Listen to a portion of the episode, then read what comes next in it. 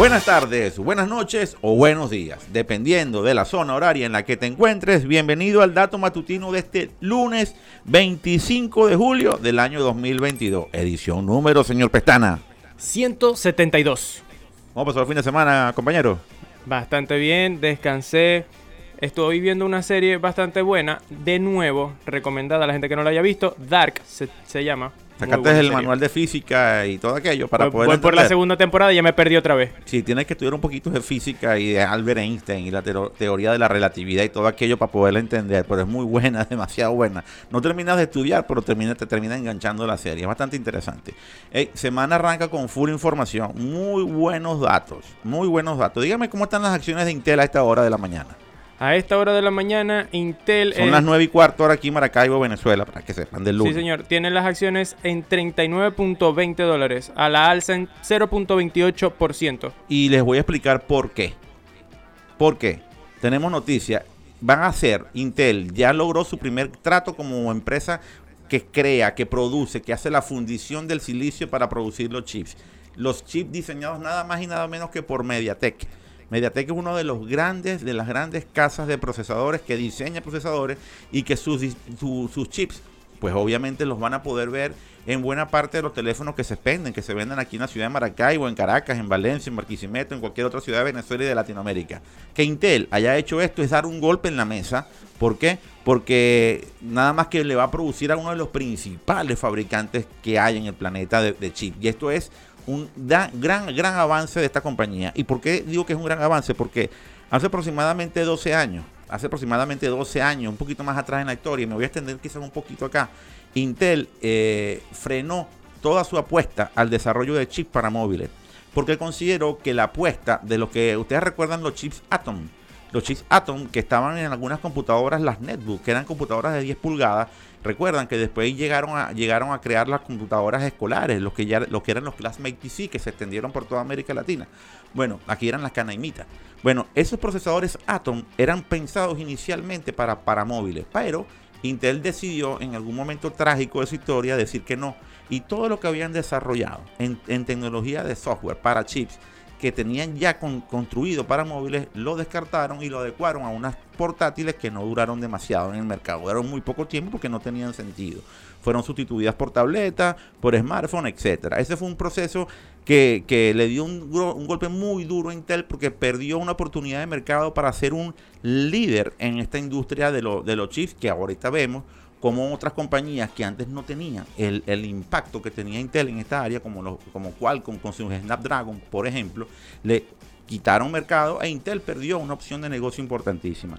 Ahora con esto, ahora con esta apuesta, con esta, con esta apuesta que hace MediaTek para que sea Intel la que le haga la fundición, si bien no va a ser el fabricante que produzca los chips para móviles, ella el hecho de producirle esto a uno de los líderes pone a Intel en un, en un elemento donde él sí quiere competir y ahí le quiere hacer la pelea a un TSMC, por ejemplo, que también hace fundición y que con esta alianza, con este acuerdo, wow, va a poner a Intel a valer en los próximos años. Así que es interesantísimo porque es una de esas grandes apuestas que creo yo, eh, de, una, de una u otra forma, casi una, una década y media después, Intel se reivindica en el mercado móvil y de una u otra forma va a tener un peso específico en este, en este mercado.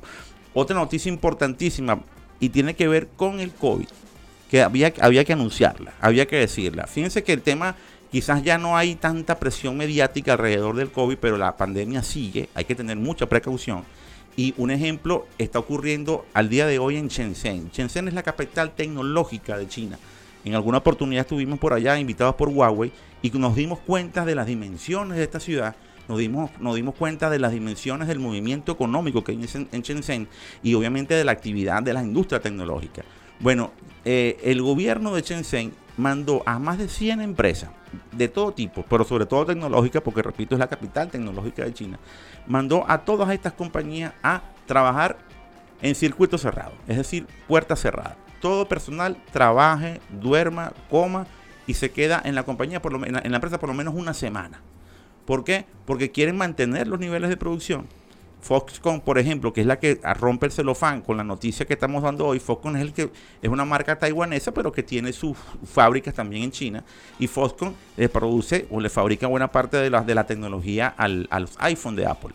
Entonces, mandar a la gente a trabajar en, la, en la empresa, sobre todo los que están trabajando con la parte de manufactura, quiere decir que ellos no quieren frenar un ritmo de producción, pero estamos también entendiendo que la pandemia sigue un curso y que ese curso, por más que no haya tanta información al día de hoy, eh, sigue siendo un curso que hay que tener mucha precaución y mucha prevención.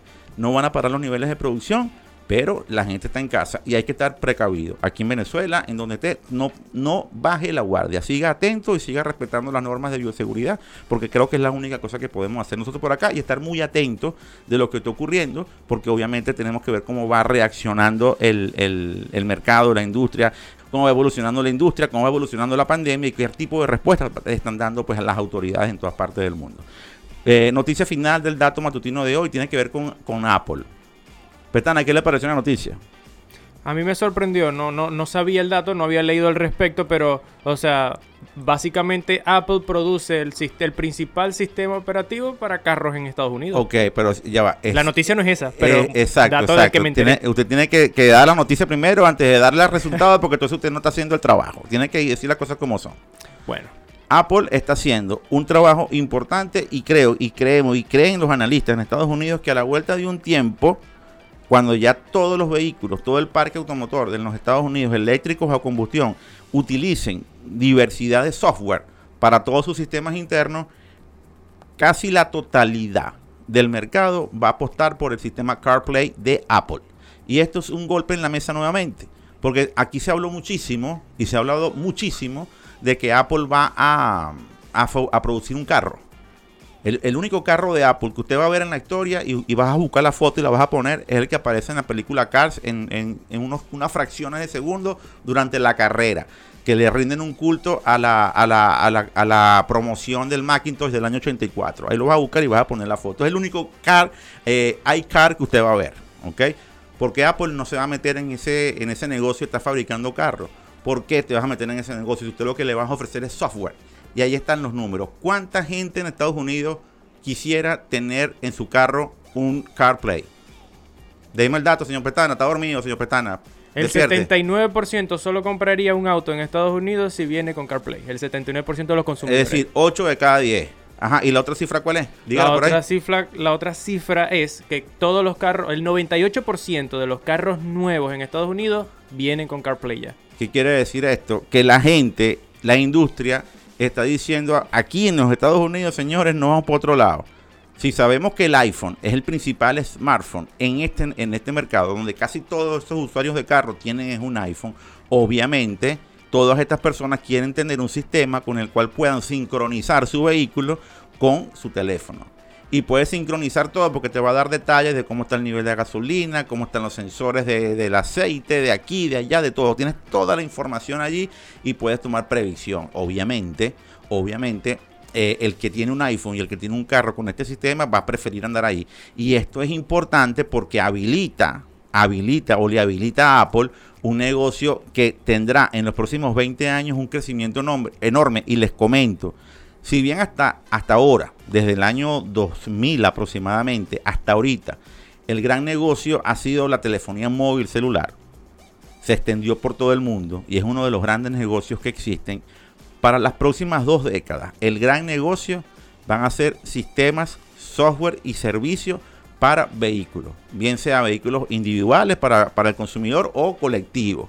Y es una gran industria que se está desarrollando allí es la, la próxima gran puerta que están abriendo los grandes fabricantes y los grandes productores de sistemas operativos o software para móviles. El carro, el carro, el carro, el vehículo es el próximo smartphone, si lo pudiésemos decir así, porque hay una cantidad de servicios, de desarrollo que se van a, que se van a implementar en las próximas dos décadas que verdaderamente son asombrosos y, y los van a ir viendo poco a poco. Esperemos que en Venezuela, más temprano que tarde, podamos disfrutar de estas tecnologías porque verdaderamente son disruptivas, eh, cambiarán, cambiarán la vida de la gente y eh, ya obviamente Estados Unidos se está preparando, Apple se está preparando y está posicionándose. Por aquí, señor Pestana, es todo. No tenemos más nada que decir, preparándonos ya para mañana. ¿Qué tiene usted por allí? un datazo. Dígame. Y es que en Spotify, Deezer, Google Podcast estamos como Hormiga Radio y allí pueden escuchar los contenidos con muy buena música. Y hoy hablando de carros, pues vamos a escuchar una canción del año 2006 que se titula Chasing Cars. Que a ti te gusta mucho, no sé si la reconoces por el nombre, pero te va a gustar cuando la escuches. Es de Snow Patrol. Y con esto cerramos el dato matutino 172. Bueno, sin más que decirle que la información es poder y nosotros aquí en Hormiga TV y los panas de Telecolor que no los saludamos hoy, queremos que, señor Durán, Que ustedes tengan el poder. ese es, más nada, hasta mañana.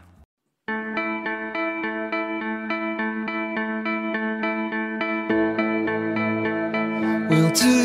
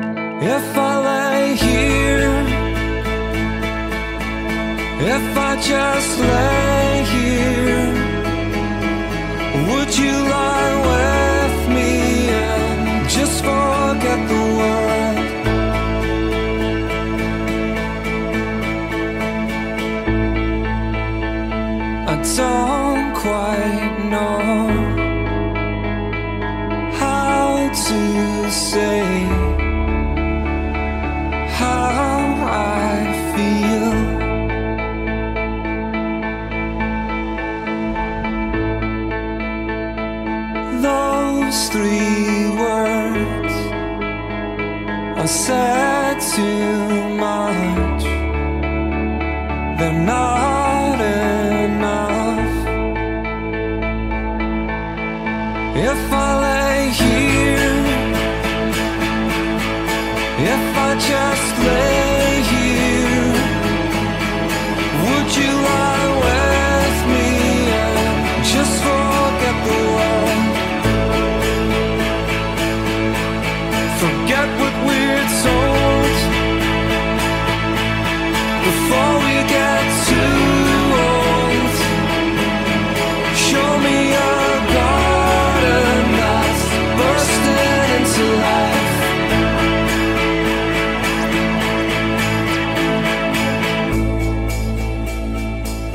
Let's waste time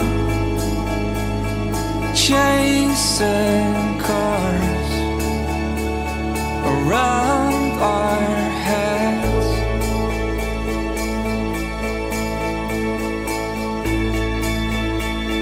I need your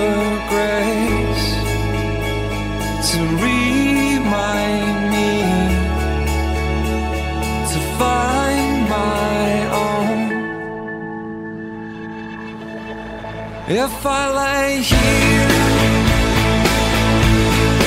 if I just lay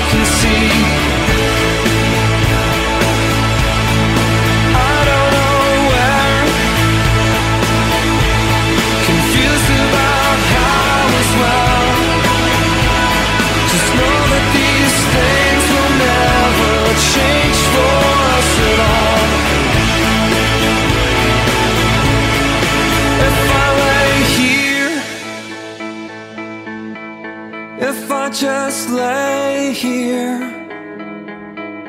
would you lie with me and just forget the world?